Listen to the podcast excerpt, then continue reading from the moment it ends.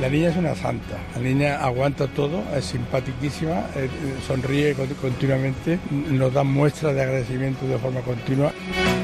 El que habla es un médico, el doctor Enrique Herrera Ceballos, jefe del Servicio de Dermatología del Hospital Universitario Virgen de la Victoria de Málaga, de Málaga precisamente.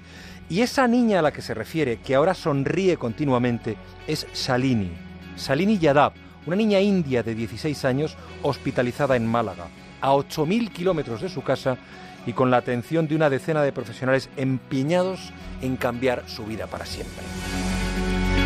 Shalini, eh, repito, 16 años, no pisa la escuela desde que cumplió los 5. Hace unos meses aspiraba solo a pasar desapercibida y a poder dormir.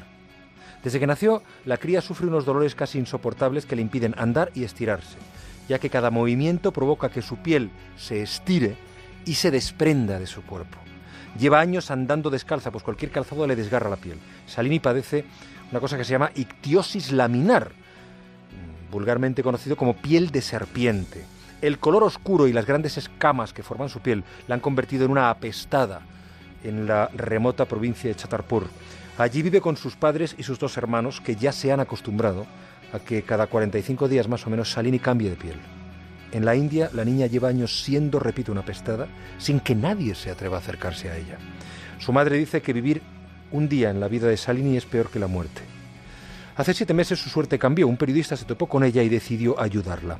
Tras varios meses de gestiones, de buscar médicos que pudieran ayudar y gente que aportara el dinero necesario para el viaje, Salini ha cogido por primera vez en su vida un avión, luego un tren y ahora en Málaga ha empezado a soñar.